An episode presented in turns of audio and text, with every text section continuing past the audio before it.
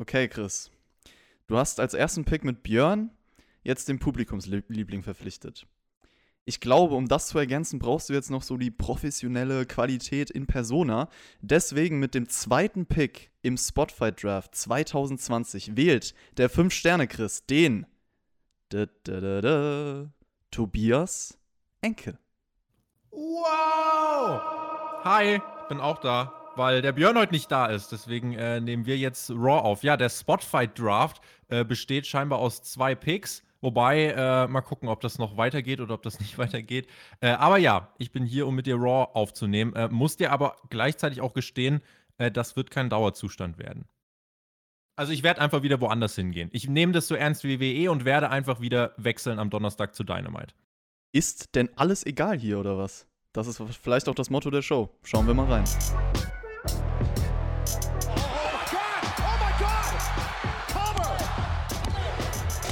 Ihr hört den Spotfight Podcast, den Wrestling Podcast mit Wrestlern, Journalisten und Experten.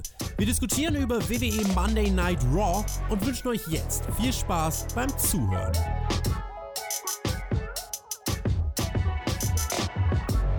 Zweiter Teil des WWE Draft. Der erste Teil hat bei SmackDown stattgefunden und sollte dort schon einiges aufmischen. Neue Wrestler sind heute im Draftpool gelandet.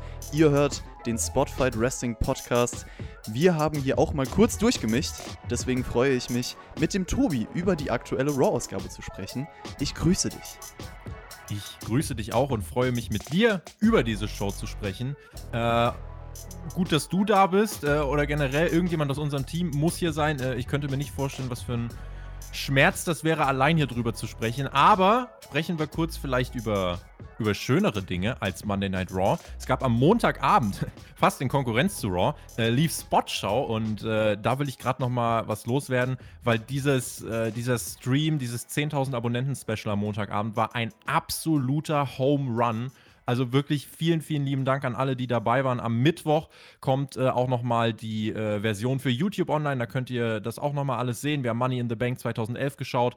Äh, der Alex, der Chris und ich und hatten richtig, richtig viel Spaß. Richtig cooler Stream und äh, wird definitiv nicht das letzte Mal gewesen sein. Und deswegen wollte ich hier an dieser Stelle nochmal ein großes Dankeschön raushauen.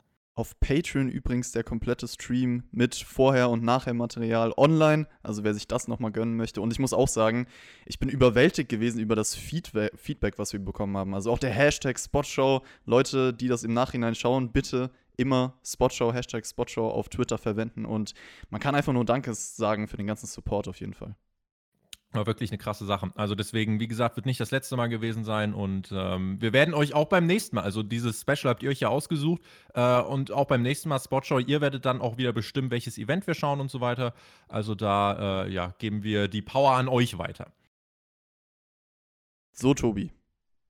Dann ja. würde ich sagen, bei der SmackDown Review haben wir ja generell schon über das ganze Draft-Konzept gesprochen. Hört da oh, gerne nochmal rein. Ja, die Draft-Pools sowieso. Es ist eigentlich total egal. Wir werden dieser, im Laufe dieser Show werden wir oft genug feststellen. Äh, also, ja, einige sind bis heute nicht gedraftet, bis zu diesem Moment. Andrade ist bis jetzt zum Beispiel noch nicht gedraftet. Äh, ja, ich will da auch gar nicht nochmal so viel drauf eingehen. Was ich vielleicht noch erzählen kann zum Draft, die, die, die Ratings, wenn ich hier bin, muss ich natürlich über Ratings reden. Äh, der Draft hat gar nicht so krass gezogen. Also SmackDown hatte einen Zuschauerzuwachs von einem Prozent. Also wir müssen mal gucken, bei Raw wird es nochmal ein bisschen mehr sein, aber es ist, es scheint zumindest gerade so, als wäre nicht mal mehr der Draft noch irgendwas, was die Leute übermäßig zieht. Aber äh, wenn man sich fragt, warum, man kann die SmackDown-Review hören und da gibt es ja viele, viele Begründungen, äh, warum soll der Draft auch interessieren? Wird ja eh nicht konsequent eingehalten. Jetzt wusste ich, dass du dabei bist und habe mir extra was zu den Ratings aufgeschrieben und darf das nicht mal sagen. Aber hm. es, ist, es ist dein Reglement, deswegen machst du das natürlich. Und die Regeln wurden übrigens auch schon bei SmackDown erläutert. Raw hat immer einen Pick mehr, weil es halt die längere Show ist. Die Tag Teams zählen als ein Pick, außer man möchte halt nur eine Person aus dem Team. Die Titel wechseln zusammen mit den Wrestlern und wir haben natürlich heute wieder verschiedene Runden und einen neuen Draftpool mit den Wrestlern, die bei SmackDown noch nicht zur Auswahl standen. Das haben wir jetzt gesagt. Das zeigen uns auch die Kommentatoren direkt zu Beginn dieser Raw Show und einer von den Leuten, die heute zur Auswahl stehen, kommt nun zum Ring und zwar Randall Keith Orton. Er sagt direkt, ihm ist es egal bei welchem Brand, da dachte ich mir, yo, ist eine sehr, sehr gute Aussage auch als Thema für den Abend. und er wird bei Hell in a Cell der neue WWE Champion werden. 2020 muss er aber auch gestehen, ist das Jahr von Drew McIntyre, keine Zweifel daran. Letzte Woche hat Randy Orton aber Drew McIntyre gepinnt und er stellt dann heraus, dass dies die erste Pinfall-Niederlage von Drew McIntyre seit fast einem Jahr war. Und das fand ich schön, dass man auf diese Statistik eingeht. Also erstens zeigt das, wie viel man mit Drew auch richtig gemacht hat in letzter Zeit und verstärkt halt die Relevanz eines Sieges sozusagen. Nicht auszudenken, wie gut das Jahr wirklich für McIntyre gewesen wäre, wenn er wirklich dieses Jahr noch Publikum um sich herum gehabt hätte. Das ist halt wirklich, wirklich schade. Aber ansonsten, äh, ja, das zeigt ja wirklich, dass er eben äh, auch lang aufgebaut wurde und da kann man WWE, was das betrifft, wirklich nichts vorwerfen. Ähm, ansonsten dieses Opening-Segment, das war eigentlich Business as usual und danach gab es ja einen Brawl, der sich dann über drei Stunden zo äh, ziehen sollte, wie wir gelernt haben. Generell dieses ganze Segment hatte für mich eigentlich so einen Vibe von, ja, okay, ist Go-Home-Show, Hell in a Cell. Aber wir haben eigentlich noch eine Show. Und was mich auch irritiert hat, wir reden vom großen WWE-Draft. Und die Show eröffnet nicht mit dem großen WWE-Draft. Hm, die Show ging halt noch weiter mit dem Nummer 1 Pick im WWE Draft immerhin. Und zwar Drew McIntyre. Du hast es schon erwähnt, der kommt raus und hat versprochen gehabt, jedes Mal, wenn Randy Orton im gleichen Gebäude ist, dann wird er ihn fertig machen. Und dann gab es, wie gesagt, diesen Brawl. Drew hat sich auch einen Move aus Ortons Playbook genommen, also den Back Suplex aufs Pult und schlimmerem kann dann Randy Orton noch entkommen.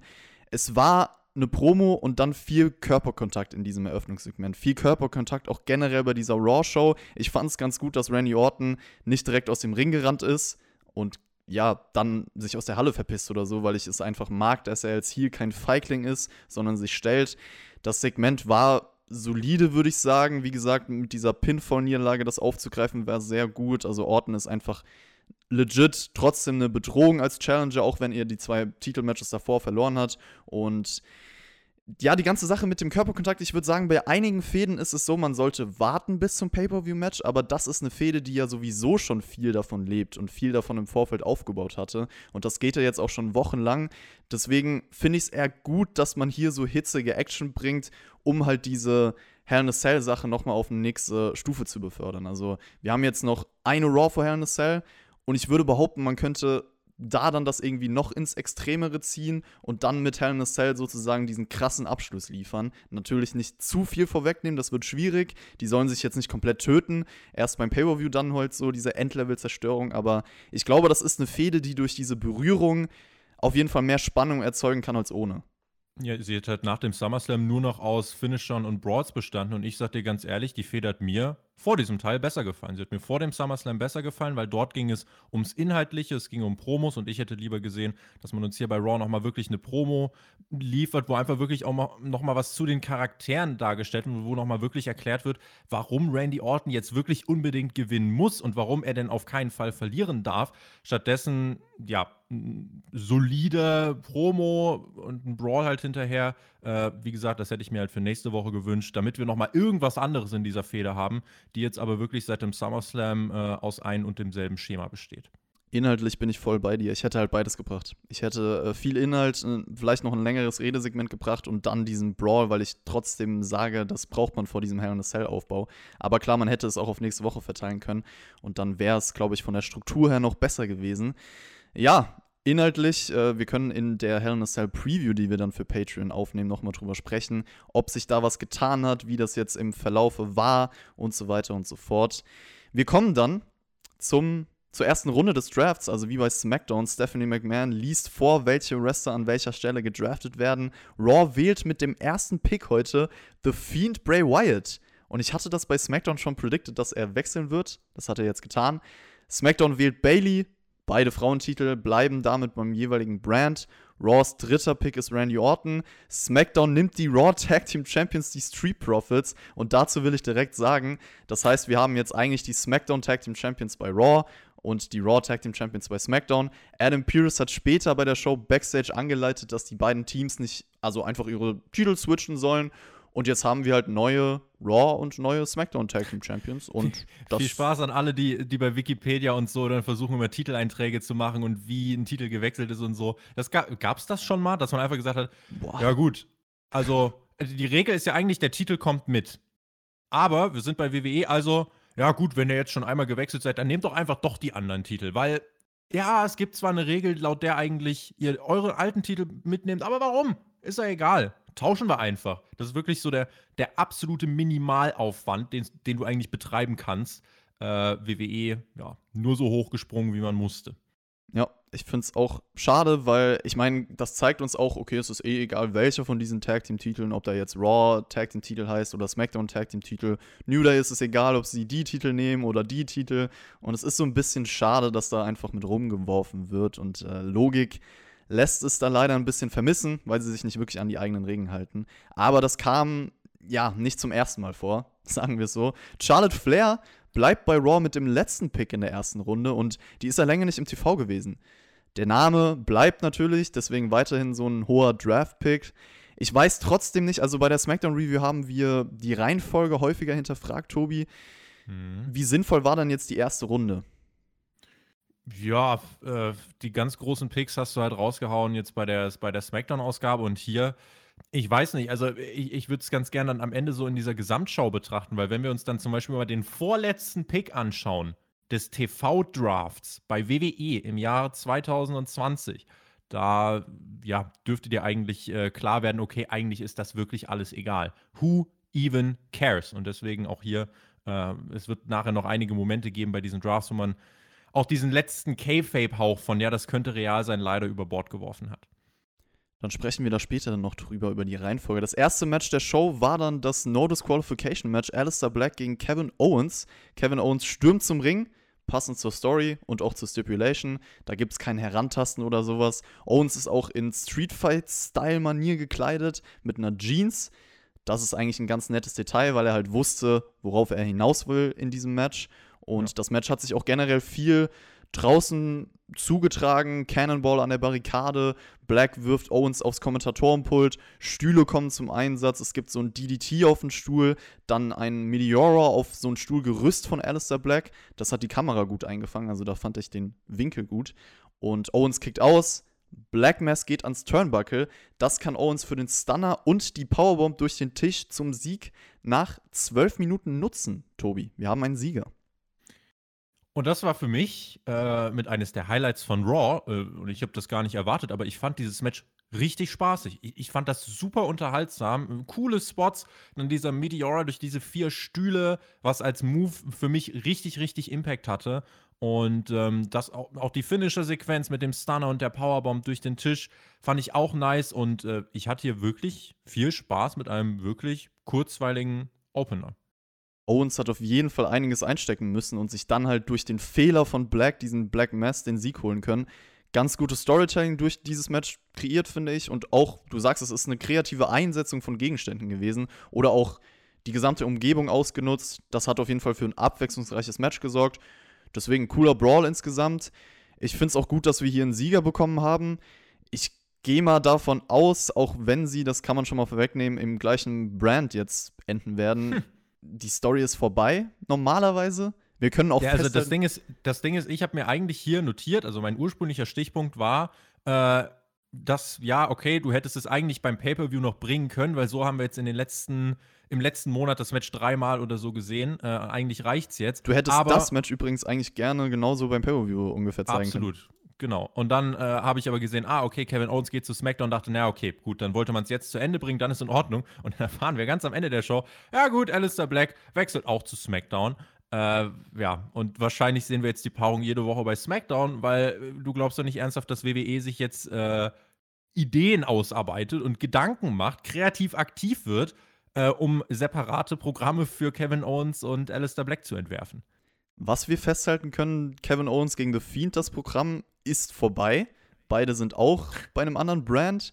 Kevin Owens, muss man sagen, hat sich durch The Fiend also nicht verändert. Das hat man bei diesem Match nicht gesehen. Also wir haben noch bei SmackDown nicht. noch spek spekuliert, so vielleicht ein Charakterwechsel als Entwicklung, aber nichts davon gespürt, Tobi. Ich finde es auch putzig, wie man das äh, von Fiend und Kevin Owens Programm nennt. Ja, stimmt. Das, äh, also tut mir leid. Das stimmt auf jeden Fall. Zweite Runde im Draft. Braun Strowman zu Raw. Gut, war er, glaube ich, die letzten Wochen eh schon. Ich, ich glaube, dass viele vergessen haben, dass er überhaupt bei SmackDown Trotzdem war. angekündigt für SmackDown, weil who cares? Das stimmt. Er hat ein Universal, er ist nicht nur angekündigt für SmackDown, er hat einfach ein Universal Title Match. Und ich habe das letzt, also in meiner SmackDown Review wollte ich da schon länger drüber sprechen. Ich weiß, dass ich wahrscheinlich bei der SmackDown Review nicht am Start sein werde. Und deswegen bitte zerreißt das. Ich verstehe es einfach nicht. Warum kriegt er, also ich meine, es ist WWE, klar, aber Braun Strowman ist jetzt nicht mehr bei der Show. Warum kriegt er ein Universal Title Match? Da sind so viele Weil's, Fragezeichen. Chris, das ist die Moral dieser Show. Es ist einfach egal. Du als Zuschauer bist ein dummes Schaf, was sowieso jede Woche einschaltet. Also friss einfach. Hinterfrag das doch nicht. Warum gibt es dann überhaupt einen Draft? Ja, einfach, ja, wir müssen ja irgendwie TV-Zeit füllen. Ist halt da.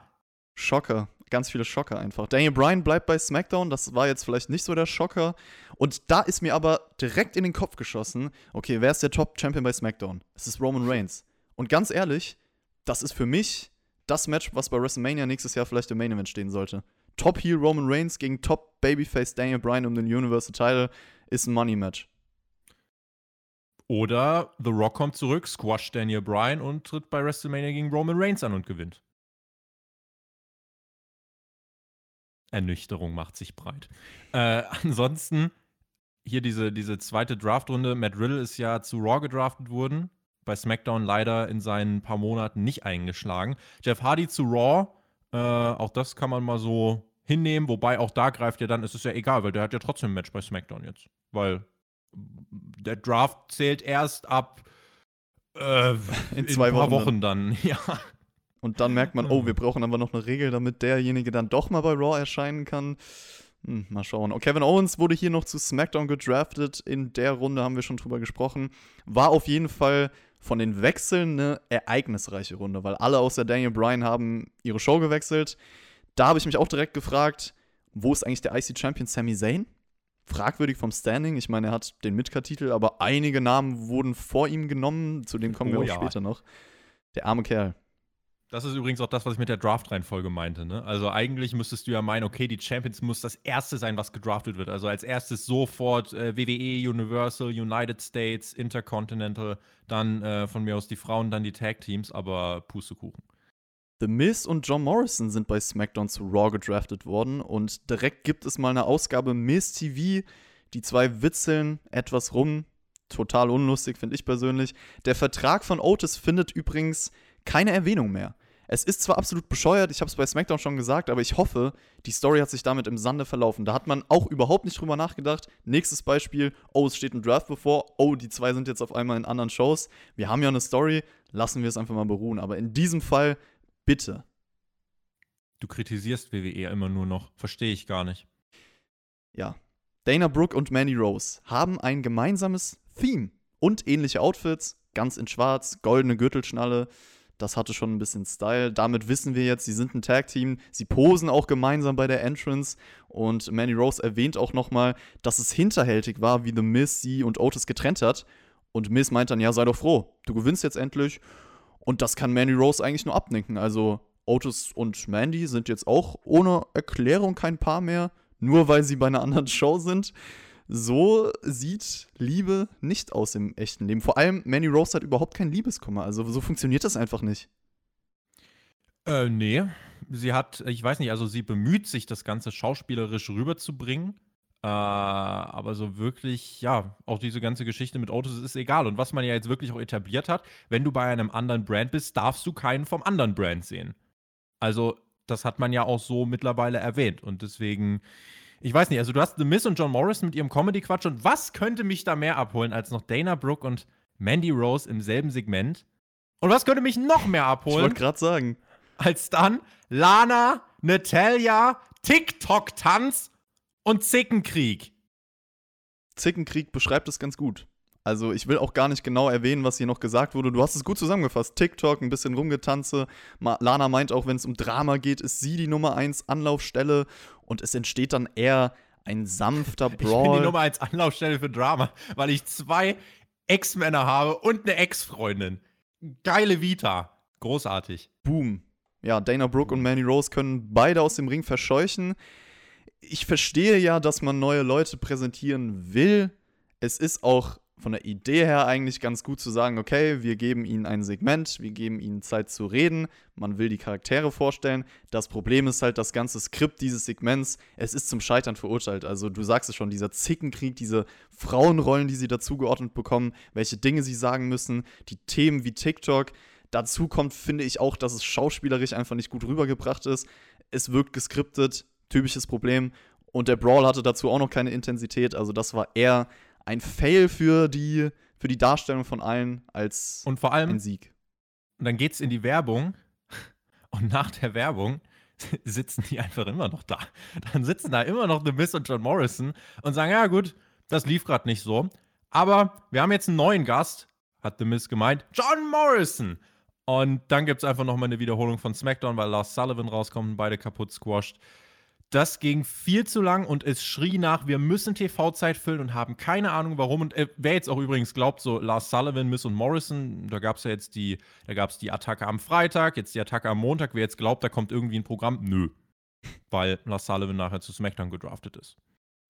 Ja, imposant, was Lars Sullivan da im Ring wieder zeigt. Ich habe ja schon gesagt, ich bin einer der wenigen, die ihn als Wrestler als imposante Erscheinung sehen und auch glaube, dass er mit dem Stil, den er bei NXT geworkt hat und der Monsterrolle funktionieren könnte. Es ist natürlich schwierig, dabei seine Privatperson zu vergessen und alles, was passiert ist. Es gab übrigens auch wieder, auch wieder genau, neue Belästigungsvorwürfe. Ja, äh, aber tatsächlich, wenn ich ihn so sehe und wenn ich mir wirklich alles vor Augen führe, dass WWE ihn zurückgebracht hat, ähm, gehe ich davon aus oder ich fürchte, dass dieser Mann ein Big Player auch im Title Picture werden könnte. Und äh, gerade jetzt so in Richtung Rumble und Mania, weiß ich nicht, ob er da nicht äh, höher platziert wird, als wir das gerade noch alle annehmen. Was ich hier nicht unerwähnt lassen möchte, also klar, Lars Sullivan hat die zwei zerstört und darum ging es im Endeffekt in diesem Segment. Aber man hat so ein bisschen theoretisch angedeutet, dass es Spannungen zwischen The Miz und Morrison gibt, weil The Miz halt John Morrison seinen Partner einfach liegen gelassen hat. Und ich hoffe, dass das wirklich vielleicht eine Erzählung sein sollte. Ich achte auf sowas. Ich hoffe, dass man damit John Morrison face turnt. Ich weiß, ich gucke jetzt wieder zu sehr in die Zukunft. Singles Push, weg von diesem Das Comedy-Charakter. weiß WWE doch selber nicht. Als ob die eine. A- Die wissen nicht mal, was sie nächste Woche machen. Ich weiß, aber theoretisch hat man hier diese Spannung vorangetrieben. Man könnte darauf als Fundament Ja. aufbauen. Genau, also es ist eine, eine, eine kleine Chance, a window of opportunity für John Morrison. Die dritte Runde im Draft. Und jetzt wird es leider lächerlich, denn der erste Pick von Raw ist Retribution. Ey, wen könnten wir eigentlich nehmen für unseren Brand? Nehmen wir doch die, die sich als Ziel gesetzt haben, WWE und den Brand von innen heraus komplett zu zerstören. Das, ich habe keine Ahnung, äh, aber ich bin mittlerweile wirklich an dem Level angekommen. Äh, es, ist, es ist halt auch wirklich einfach egal, weil es ergibt überhaupt keinen Sinn. Es wird Leute geben, die das realisieren, dass es keinen Sinn ergibt. Und es wird die Hardcore-Fans geben, die sagen, ja, jetzt hatet doch mal nicht so gegen WWE. Bitteschön, verteidigt das, aber Leute, wa- was soll man denn dazu noch sagen? Ja. Wo war eigentlich Alice Erklärung? Das wurde vor Raw angekündigt. Hätte ich so gern gesehen. Das war letzte Woche das Coolste, was man bisher mit Retribution gemacht hat. Und in dieser Woche, weil das war eine der Sachen, auf die ich mich gefreut habe. Und äh, jetzt sind sie nicht da. Zumal, ich weiß nicht, ob es dir aufgefallen ist, sie sind nur noch zu viert. Mercedes Martinez ist nämlich jetzt zurück bei NXT. Ach, verrückt. Ähm, nee, das ist mir nicht ja. aufgefallen. Die sind jetzt nur noch zu viert. Und was ist eigentlich mit, also das sind ja noch mehr. Was ist mit diesen ganzen anderen 480 Maskenmännern? Wo sind denn die? Sind die jetzt auch bei Raw? Anscheinend, ja. Also, äh, zu Ali nochmal. Es ist halt schade. Ich weiß ja nicht, woran es lag. Vielleicht kommt da noch irgendwie was raus, warum er nicht bei der Show sein konnte. Wurde der gedraftet? Ist ja Teil von Retribution. Okay. Also ist auf jeden Fall jetzt bei Raw, Teil von Retribution. Aber es wäre halt schön gewesen, dass man das direkt von letzter Woche aufgreift und äh, hier nicht warten muss, bis man die Erklärung bekommt. Ist ein bisschen schade. Naja, mal schauen, wie man das dann, ich denke, nächste Woche verfahren wird. Lars Sullivan dann zu SmackDown haben wir auch schon angesprochen. Keith Lee bleibt bei Raw, um das Programm mit Braun Strowman weiterzuführen. Das Match gibt's nächste Woche. Also viele Ankündigungen auch. Vollkommen. Ja, aber vor allem, also da, da komme ich nachher noch drauf zu sprechen. Ähm, so viele Möglichkeiten, wo du sagen kannst, ey, okay, Geschichte für ein Pay-Per-View. Aber im Moment ist es wirklich so, es gibt ein Segment und instant, wir ballern direkt nächste Woche das Match raus, weil ansonsten müsste man sich überlegen, okay, wenn wir das jetzt für ein Pay-Per-View ankündigen, dann müssten wir ja zwei Wochen überbrücken. Boah. Und bevor sich WWE diesen Aufwand macht, sagt man, okay, ja, jetzt haben wir was, dann knallen wir es auch nächste Woche raus. Und das ist einfach, das ist halt einer der Gründe, warum die Leute WWE früher besser in Erinnerung hatten. Wir haben jetzt zum Beispiel Money in the Bank 2011 geschaut. Dort stand das Match Big Show gegen Mark Henry auf der Card. Ist jetzt, klar, ist halt einfach ein Big Man Clash, aber liest sich jetzt nicht wie das krasseste Match aller Zeiten. Aber da gab es eine zwei Monate lange Geschichte davor, die beim Pay-Per-View auch mit einem großen Angle weitergesponnen wurde. Und es war nur das dritte Match auf der Card. Es war nicht mega relevant. Aber selbst für diese Dinge hast du dir eine durchdachte Geschichte zurechtgelegt. Und das macht WWE nicht mehr. Was außer den World Title Matches wird denn noch richtig so aufgebaut, dass auch nicht irgendwie ein Match vorher in der Wochenshow stattfindet? Absolute Zustimmung. Das ist ein Riesenproblem, was WWE gerade hat. Und ähm, man sieht an dem Beispiel Money in the Bank 2011 generell, wie viel wichtiger damals noch Pay-per-Views waren, beziehungsweise dieser Pay-per-View jetzt als Extrembeispiel natürlich, was für ein Big-Time-Feeling der erschaffen hat und es so wirkt, als müsste man für diese Show einschalten und äh, du halt ja genau darauf hinarbeitest. Das ist heutzutage auf jeden Fall nicht mehr der Fall, wenn dann ganz, ganz selten. Und äh, wir können noch weitermachen mit der Runde. King Corbin kann uns bei SmackDown weiter auf die Nerven gehen. Alexa Bliss kommt natürlich mit The Fiend auch zu Raw. Und damit hätten wir diese Runde durch. Seth Rollins großer Name, der zu SmackDown gedraftet wurde, der durfte hier nochmal finale Worte bei Raw aussprechen, warum auch immer. Und meint auf jeden Fall. Ah, nee, ich wollte vorher noch, genau bevor ich das vergesse. Ich habe euch gebeten, unter die SmackDown-Review mit neuen Spitznamen für Rollins bei SmackDown zu kommentieren. Hm. Und es gab ein paar. The Zombie Slayer hat geschrieben Friday Night Redeemer, Marcelo SmackDowns Friday Nightmare, Peter Friday Night Warrior. Und Tobi, ich habe bei dir auf Twitter vernommen, Friday Night Phoenix. Was hat es denn damit auf sich? Nix, auch egal, aber klingt gut. Okay. Mal schauen, was es dann im Endeffekt wird. Monday Night. Er bleibt einfach trotzdem Monday Night Messiah.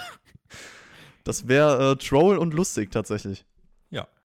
Rollins hat eine Promo gehalten hier und meint, heute ist das Ende einer Ära. Ihr werdet mich alle sehr vermissen. Eine Riesenqualität geht verloren. Niemand kann meine Rolle einnehmen.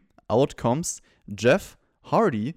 Ganz coole Überraschung irgendwie, hätte ich jetzt gar nicht mit gerechnet. Und die beiden hatten, glaube ich, auch noch nie ein Singles-Match, oder? Weil das würde ich echt gern mal sehen. Ich werde nun googeln, Jeff Hardy versus Seth Rollins. Ich bin mir fast sicher, dass sie kein Match hatten. Nö, ich sehe hier Seth Rollins, Finn Balor und Jeff Hardy gegen The Miz und The Miz Tourage aus dem April 2018. Ja, aber Ansonsten sonst ist Seth Rollins, Jeff Hardy World Cup Final Crown Jewel. Nee, das ist doch auch Quatsch. Das ist doch hier so ein, so ein 2K-Troll-Video. Ja, ja, ist es auch.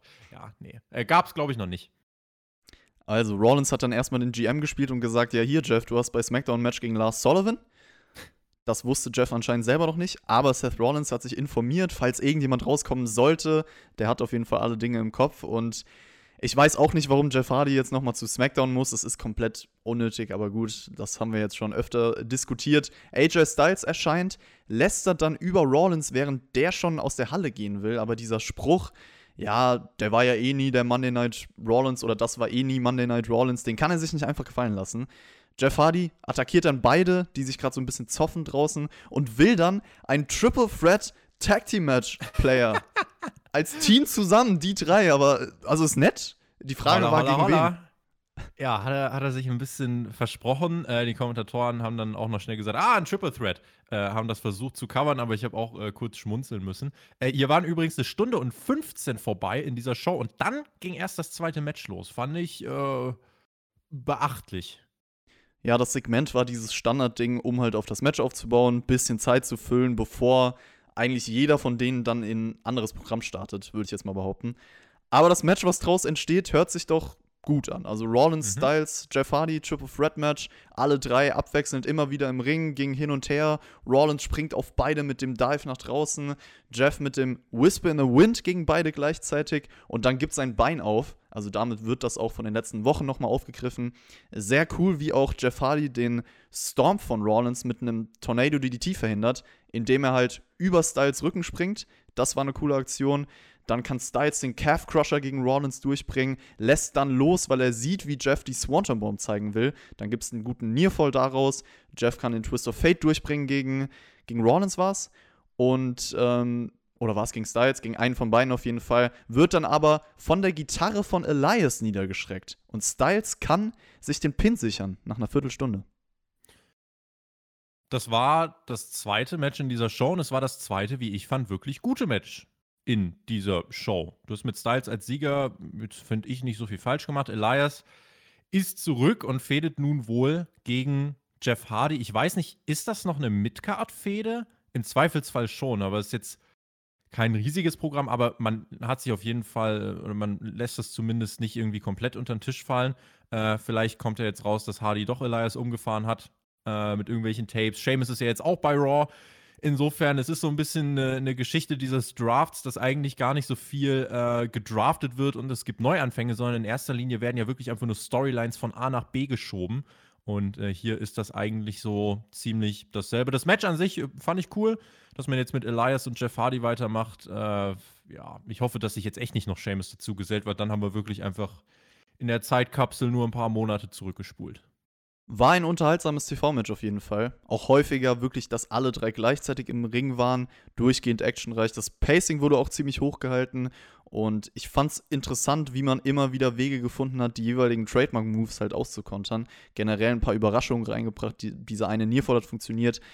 Ja, es ist vielleicht ein bisschen schade, dass dieses Match jetzt kein normales Finish bekommen hat, aber ich habe es verstanden durch die Story, die man erzählen wollte. Und Elias war ja monatelang weg, das wäre mir jetzt auch gar nicht so aufgefallen, ehrlich gesagt. Jetzt attackiert er hier Jeff Hardy und du erwähnst es schon, man könnte diese Geschichte, das hat man ja auch später noch angedeutet, dass Elias damals angefahren wurde, tatsächlich nochmal aufgreifen. Damit hätte ich auch niemals gerechnet. Also Elias hat auch backstage gesagt, ja, hier, ich werde das nicht vergessen, dass Jeff mich angefahren hat und ich deswegen monatelang weg war. Und Obwohl wir doch eigentlich aber wissen, dass es Seamus war, oder nicht? Es wurde halt nicht bewiesen. Aber es gab doch so dieses, ja, da war aber noch ein Rothaariger. Ja, hat Elias ja auch gesagt. Also, es wird zwar gesagt, es ist ein Rothaariger gewesen, aber ich hab's gesehen, ich weiß es besser. Ich war doch, ja. Also gibt Elias eigentlich zu, dass äh, eigentlich ist schon klar, Jeff Hardy war es nicht, aber trotzdem fädet er jetzt gegen ihn. Naja, Elias hat gesagt, ich weiß es doch besser, Jungs, das ist kein Rothaariger gewesen. Okay. Ich weiß es auch nicht genau. Ich weiß es wirklich nicht genau. Ich finde es trotzdem verrückt, dass man diese, dieses Segment, was vor Monaten stattgefunden hat, wirklich überhaupt aufgreift. Ich hätte verrückt. das Segment, womit man Elias monatelang aus den Shows geschrieben hat, wird aufgegriffen, wenn er zurückkommt. Was ein Segen, dass WWE das macht. Wer könnte denn darauf kommen? Was eine glorreiche Idee. Ein krasses Konzept. Aber sei ehrlich, Tobi, ich hätte auch erwartet, dass Elias einfach zurückkommt und man das nie wieder anspricht. Ja, ja. Also wenn wir WWE jetzt für so eine Sache schon krass loben müssen, dann wissen wir eigentlich, wie es um den Rest bestellt ist. Ja, auf jeden Fall will sich Elias an Jeff Hardy rächen. Nächste Woche gibt es aber erstmal ein Konzert. Ich vermisse The Rocks Konzerte. Ich muss aber mal gestehen, äh, Elias Konzert bei der Raw After WrestleMania 34, da war ich live in der Halle. Das war das Highlight der Raw Show. Vor allem mit der Crowd-Interaktion, weil es halt mega unterhaltsam war. Vielleicht wird es wenigstens unterhaltsam nächste Woche, ne? Äh, war ich Raw nächste Woche? Nee, das machst du mit Björn, ne? Ja. Das weiß ich nicht. Ich, wir können gleich mal auf den Plan gucken. Ja, ich glaube aber, so ist das. Wir kommen jetzt erstmal zur nächsten Draft-Runde. Und wenn wir schon über Elias gesprochen haben, der wurde dann natürlich zu Raw gedraftet. Das heißt, die Fehde mit Jeff Hardy oh, kann. Wunder! Kann Was beginnen. ein Zufall! Und jetzt der IC-Champion Sami Zayn. Er bleibt bei SmackDown. Also, ich sag mal so, hinter, direkt hinter jemandem gedraftet zu werden, der monatelang weg war, der jetzt auch nicht irgendwie ein Star war, ist schon bitter. Ja, äh, sagt auch was über den Stellenwert des IC-Titles aus. Lacey Evans außerdem noch zu Raw, Cesaro und Nakamura bleiben als Team bei SmackDown und Sheamus kommt auch zu Raw. Das hast du ebenfalls angesprochen. So, dann hatten wir Mandy Rose und Dana Brooke, die besiegen Natalia und Lana in unter vier Minuten mit einem Double-Team-Move. Und das Match hat man ja durch dieses Miss-TV-Segment im Vorfeld aufgebaut. Ich finde, die Hurricane Runner von Dana Brooke am Anfang sah wieder nicht gut aus. Generell, Mandy Rose, Dana Brooke, Lana als Workerin in diesem Match, alle einfach nicht überzeugend. Wobei, da muss ich sie zumindest so ein Stück weit in Schutz nehmen. Es war jetzt keine Vollkatastrophe. Also ja, es war eine Gymnastikaufführung in erster Linie, aber es ist jetzt nicht so, dass hier überhaupt nichts geklappt hat und das komplett in sich zusammengefallen ist. Also deswegen, ja, es konnte natürlich nicht mit den beiden Matches davor mithalten, logischerweise, aber ja, war jetzt nicht so, dass ich, dass ich dachte, es ist ein absoluter Trainwreck, sondern ja, ging Gott sei Dank auch nicht so lang, war schon, ja, war da und jetzt nicht furchtbar. Lana wurde gepinnt und Natalia macht ihr nach dem Match klar, die Sache zwischen uns beiden, die ist vorbei. Lana weint so halb, schlecht rübergebracht.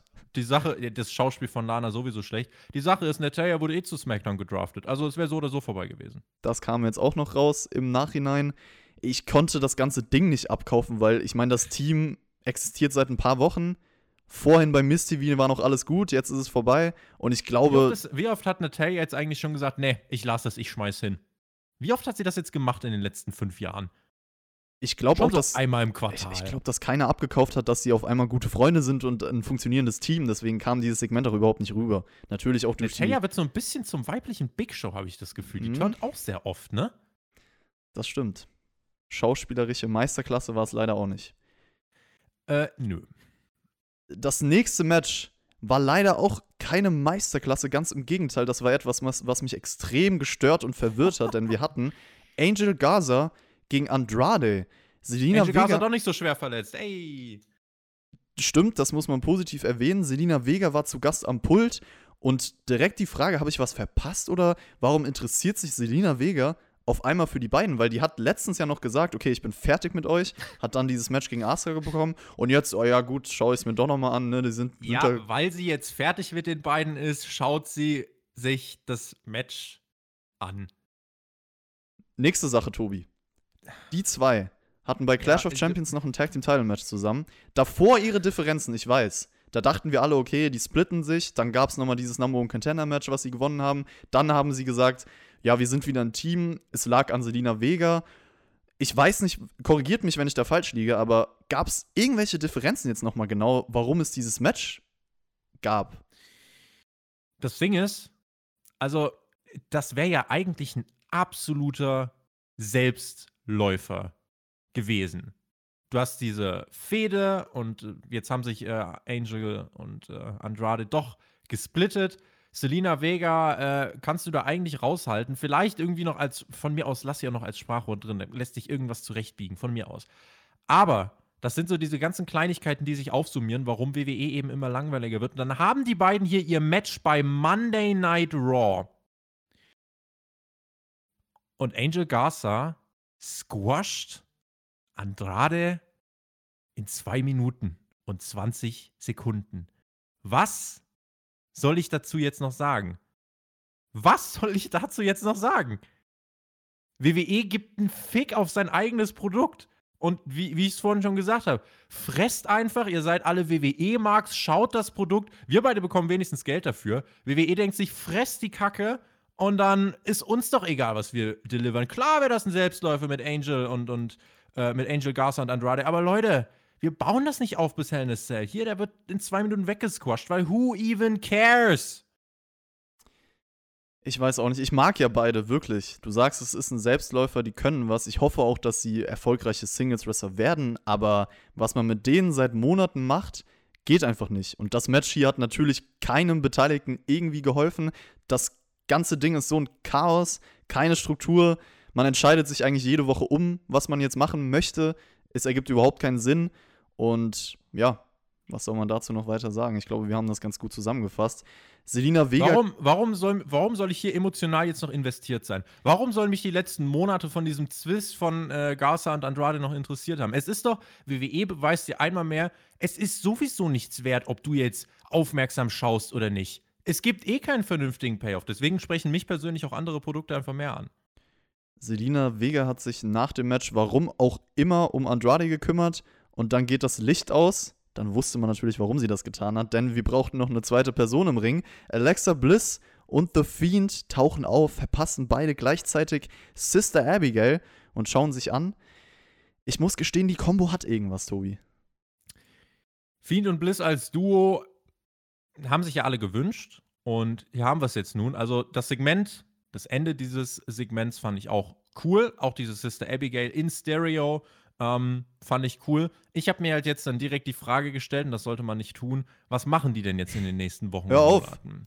Werden die jetzt Matches gegen Jobber Andrade und Selena Vega bestreiten? Weil ich bin eigentlich der Meinung, okay, du kannst die beide hin und wieder zusammen zeigen, ähm, aber sie sollten sich wahrscheinlich doch eher auf den Singles-Run konzentrieren. Du hast dann irgendwann vielleicht die Möglichkeit, dem Fiend und Alexa einen Titel zu geben und dann hast du deine Joker-Harley Quinn-Geschichte.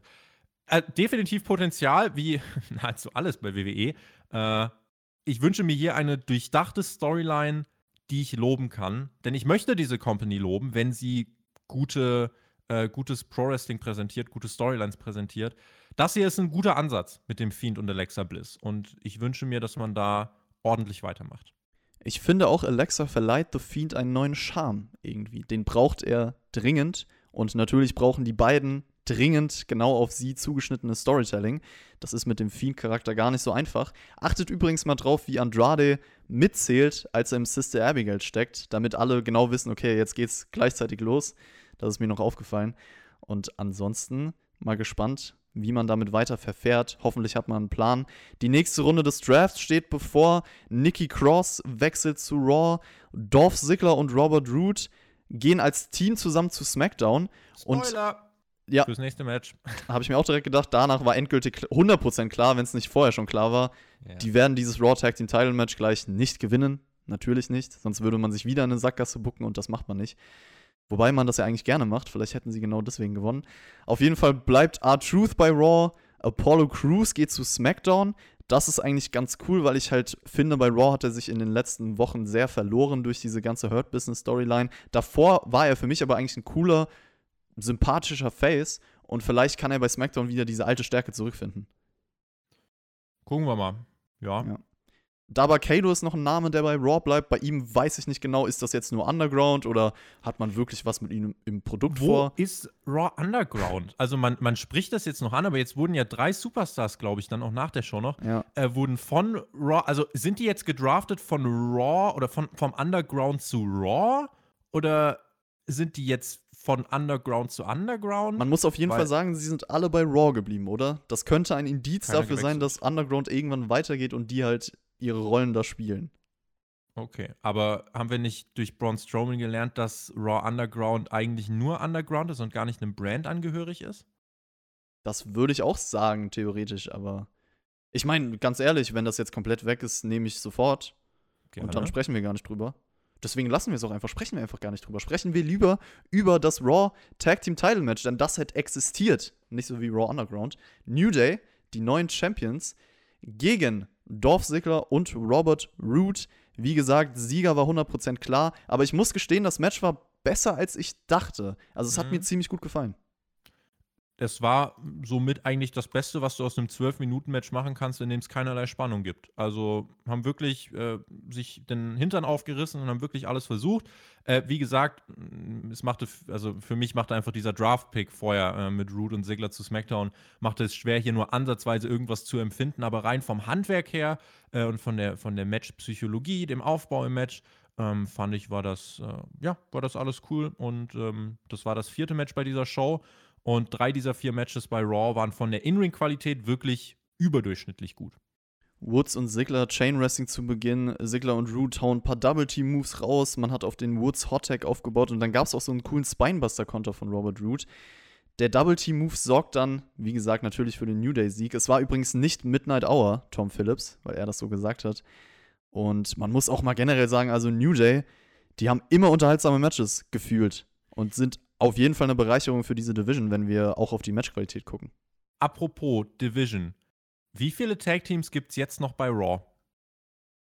Also, Weil ich habe mal nachgeschaut, es gibt New Day, es gibt Miss und Morrison, von mir aus noch das Hurt Business. Das war's. Ich überlege gerade, wen es vorher gab. Ja, Root und Ziggler, die sind jetzt bei SmackDown. Street Profits sind bei weg. SmackDown.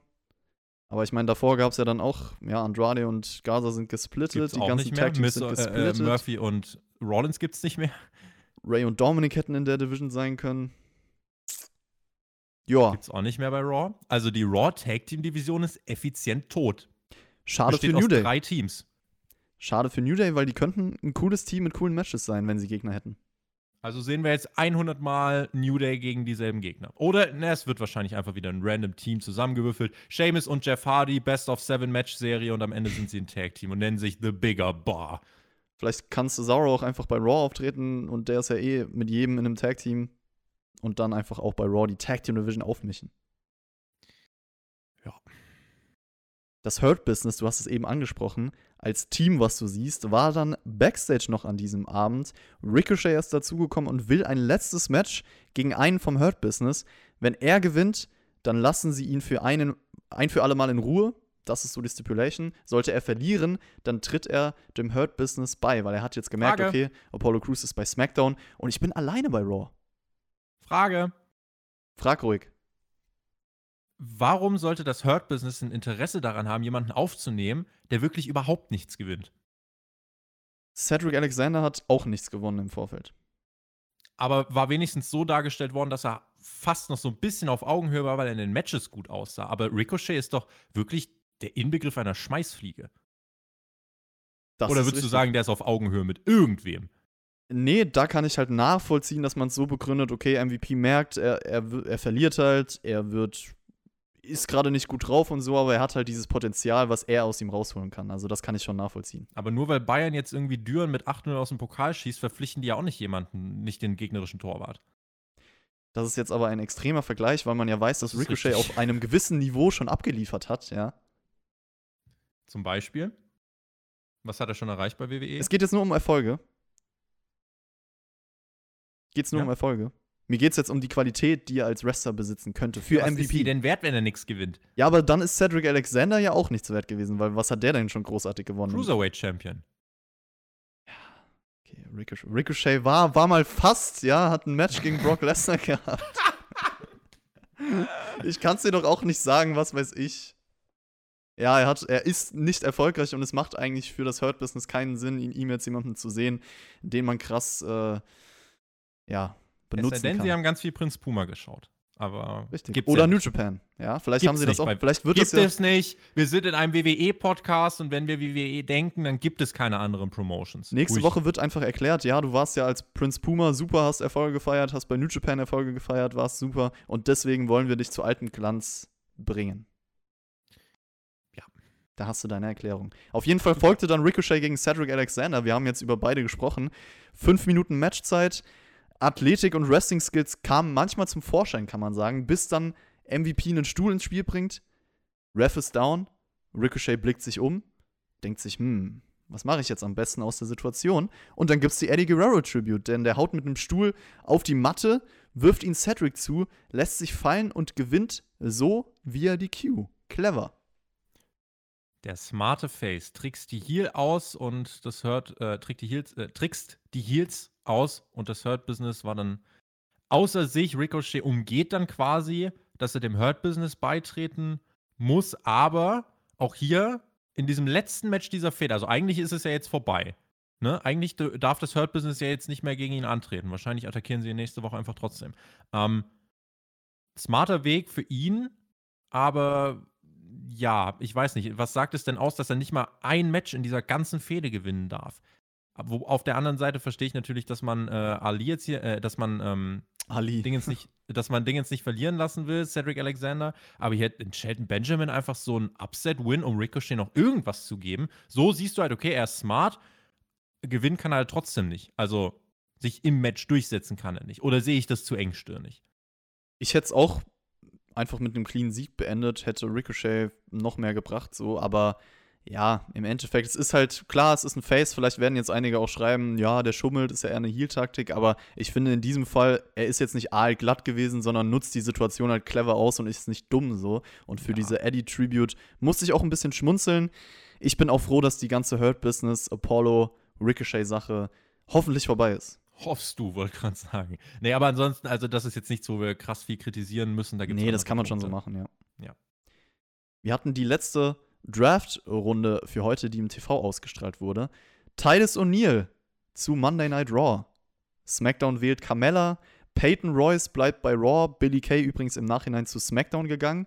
Und Alistair Black ist der vorletzte Nach Titus O'Neil und vor Akira Tozawa. Ganz Das knapp. Ist Alistair Black bei WWE. Hat übrigens auch bei dieser Show einen schönen Jobber-Entrance bekommen vor seinem Opener gegen Kevin Owens. Das hat schon wehgetan. Also vom Standing. Ouch. Er ist jetzt bei SmackDown. War, haben wir da nicht am Anfang des Jahres noch gesagt, er ist unbesiegt? War da nicht mal was? So krasse Pläne da war was, so? ja. Guck mal, es ist. Es ist immer und immer wieder dasselbe. Aber er hat sein Auge verloren, deswegen denkt vielleicht SmackDown, okay, er hat nicht mehr ganz so viel Value für uns. Ja. Und dann der verschollen geglaubte Akira Tozawa, der kann bei Raw weiter Jagd auf den 24-7-Title machen. Whoopie. Kommen wir zum Main Event der Show. Und das war eine Dual Brand Battle Royal. Die Gewinnerin bekommt ein Titelmatch gegen Asuka nächste Woche bei Raw. Wir haben ja ein Pay-Per-View, deswegen warten wir nicht, sondern machen das auch nächste Woche bei Raw. Ich habe noch mal eine Frage. Irgendwie haben wir häufiger Fragen bei dieser Show heute. Was wäre denn passiert, wenn einer jetzt das Match gewonnen hätte, der gar nicht mehr bei Raw ist? Okay, natürlich wirst du jetzt sagen, ist ja eh egal, weil alle haben ein Match bei Raw und SmackDown, die überhaupt nicht Es bei der Show sind. Doch kein, du, du, musst ja mal, du musst ja mal geben, WWE prangert diesen Draft an als so eine richtig krasse Entscheidung in diesem Jahr. Und weil es so heftig ist, ist der Main Event der zweiten Draftnacht ein Match, in dem Raw Superstars stehen, SmackDown Superstars stehen und es um eine zukünftige Titelchance auf den Raw-Title geht. Weil es einfach egal ist. WWE sagt dir ins Gesicht, Leute, es interessiert uns nicht. Es interessiert uns nicht. Nia Jax bittet vor dem Match jeden freiwillig über das Seil zu springen. Das macht natürlich keiner. Und dann gibt es einen kurzen Staredown zwischen Nia Jax und Tamina. Nia wirft ein paar Leute raus, hilft dann auch Shayna Baszler, während sie aber auf der anderen Seite den anderen hilft, Nia Jax rauszuwerfen. Und oh boy, ja, da gibt es Probleme zwischen den Tag Team Champions. Können ja mal ein Team splitten. Wie wär's denn damit? Die haben ja eh schon Probleme. Ach Mann. Ja, stimmt, ein Teamsplitten, das, das wird vielleicht kommen. Aber ganz Und dann ehrlich. kam ja der Running Gag. Danach kam ja der Running Gag. ganz ehrlich, ich dachte an diesem oder bei diesem Moment, okay, Shayna Baszler hat jetzt Nia Jax rausgeworfen, die wird das Match gewinnen, weil die halt ein großer Name ist und auch bei Raw ist. So, ich hätte jetzt auf Shayna Baszler getippt. In diesem Moment, es sollte anders kommen. Running Gag hast du angesprochen. Lana wird, ich glaube, zum vierten Mal mit einem Simone Drop durch den Tisch gehauen. So langsam ist das Mobbing. Es ist ein Running Gag, tatsächlich. Äh, Matthew von Botchamania hat auf Twitter geschrieben: Lana randomly getting put through a table every episode of Raw is my favorite thing in WWE right now. I'm glad they didn't split the team by drafting the table to SmackDown. So, und dann brawlen sich Orton und Drew McIntyre währenddessen, während diesem Match Backstage, weil es, glaube ich, auch eh wichtiger ist als dieses Main Event Match. Chaos, Tobi. WCW Monday Nitro. Monday Nitro! Drei Stunden haben sie sich gebrawlt, ja. Krass. Und ich muss dir trotzdem sagen, äh, in dieser Woche ist für mich bei dieser McIntyre-Orton-Story trotzdem nichts passiert. Also ich habe am Anfang, wollte ich mir noch was aufschreiben, äh, hab's dann aber gelassen, weil, ja, es ist halt Brawl. Bianca Belair hat dann ein Zeichen gesetzt, indem sie Shayna Baszler eliminiert hat, was eigentlich eine gute Sache ist so. Dann wird sie halt gemeinsam vom Riot Squad rausgehauen, weil ich meine, logisch, sie kann das Match nicht gewinnen. Sie ist ja jetzt bei SmackDown. Schade. Dann wollte man uns die Final Four präsentieren. Eigentlich waren es die letzten fünf. Natalia, Lacey Evans und Riot Squad.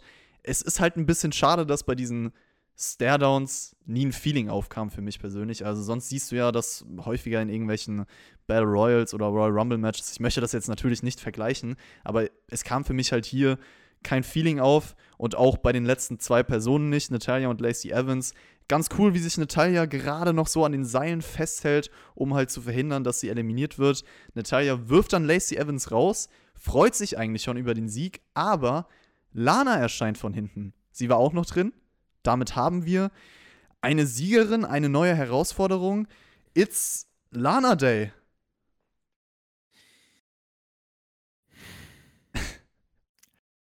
Lass mich nicht im. Stich. Wir haben, es, es, wir haben jetzt den 13. Oktober 2020. Raw fand statt am 12. Oktober 2020. Wir haben den Main Event von Monday Night Raw. Und meine Müllabfuhr fährt gerade hier vorbei. Ist das ein Zeichen? Und deine Eine Müllabfuhr, Müllabfuhr, nicht meine, sie gehört nicht die mir. hat wenigstens so ein bisschen äh, Konsequenz in ihrem Storytelling, weil die kommt regelmäßig vorbei. Während hier Lana den Main Event von Monday Night Raw in der großen zweiten Nacht des WWE-Drafts gewinnt. In einem, äh, ja, im selben Zyklus wie Eva Marie jetzt übrigens vor der Rückkehr zu WWE steht.